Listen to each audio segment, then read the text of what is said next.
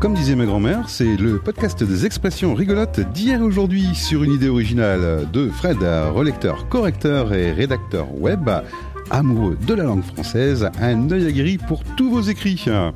Et d'Olivier, créateur et producteur de podcasts, le spécialiste du marketing audio, donner de la voix aux professionnels. Et on découvre, ensemble l'expression de la semaine en compagnie de Fred comme tous les lundis pour euh, l'expression de la semaine. Bonjour Fred. Bonjour Olivier. Et qu'est-ce que tu vas nous présenter cette semaine?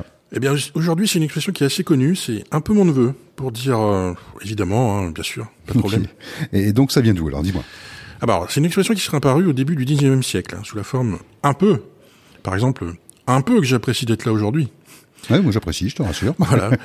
Ce serait la version courte de pas qu'un peu comme dans tu vas en manger hein, des épinards, et pas qu'un peu. C'est une figure de style euh, qu'on appelle euh, la litote, c'est-à-dire on, dit moins pour en laisser entendre davantage. C'est un peu une forme d'atténuation des propos.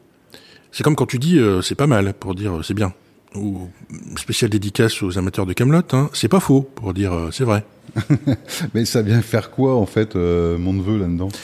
Eh bien, ça a simplement été rajouté pour la rime. Hein un peu mon neveu. Alors c'est Raymond Queneau qui, a fait ça en 1942. Hein. Mm. Raymond Queneau, c'est un célèbre romancier et, poète du, français, donc du XXe siècle. C'était un grand amateur de langage et de jeux de mots.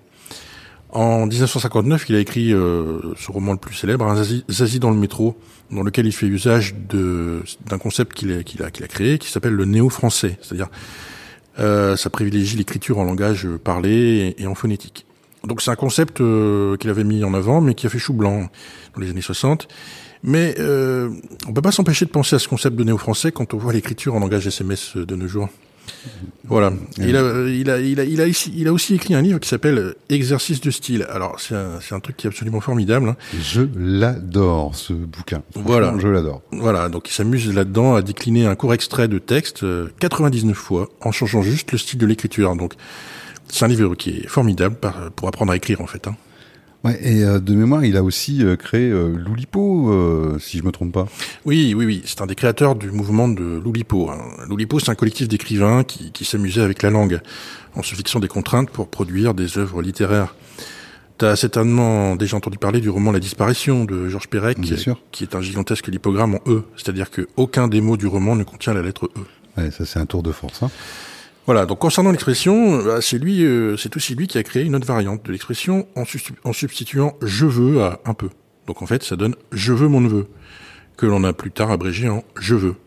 C'est quand même curieux ça, de, de partir de un peu pour arriver à un peu mon neveu, puis euh, je veux mon neveu, et enfin terminer par je veux quoi. Eh oui, l'inventivité des langues parlées, bah, elle est sans limite, hein, surtout entre les mains de personnes aussi talentueuses que Raymond Queneau.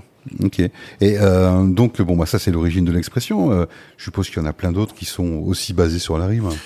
Oui, bah oui. Tu parles Charles, euh, tu l'as dit Bouffi, euh, tu m'étonnes John, euh, Alice Blaise. T'en as d'autres, hein, je suppose. Relax Max. c'est parti mon kiki, j'aime bien celle-là. Ouais, moi aussi, ouais. C'est la classe à Dallas. cool Raoul, tranquille Émile, tout juste Auguste. T'as pas tort, Hector. Et t'as raison, Léon. Fonce, Alphonse. La tienne, Etienne. Eh ben, au hasard, Balthazar. Bon, vous avez compris, on a encore beaucoup d'expressions à vous donner. Eh bien, merci Fred pour cet épisode. Et on se retrouve quand, dis-moi? Eh bien, on se retrouve tous les lundis matins, dès 8h, pour un nouvel épisode de Comme disait ma grand-mère. Alors surtout, pour corriger, ciseler et booster votre référencement web, vous trouverez bien évidemment toutes les coordonnées de Fred dans le descriptif. Mais aussi toutes les coordonnées d'Olivier pour concevoir votre plaquette commerciale audio sous forme de podcast. Et bien évidemment, on remercie nos partenaires dont vous trouverez les coordonnées et les liens dans le descriptif du podcast. Alors, à la semaine prochaine, Fred. À la semaine prochaine, Olivier.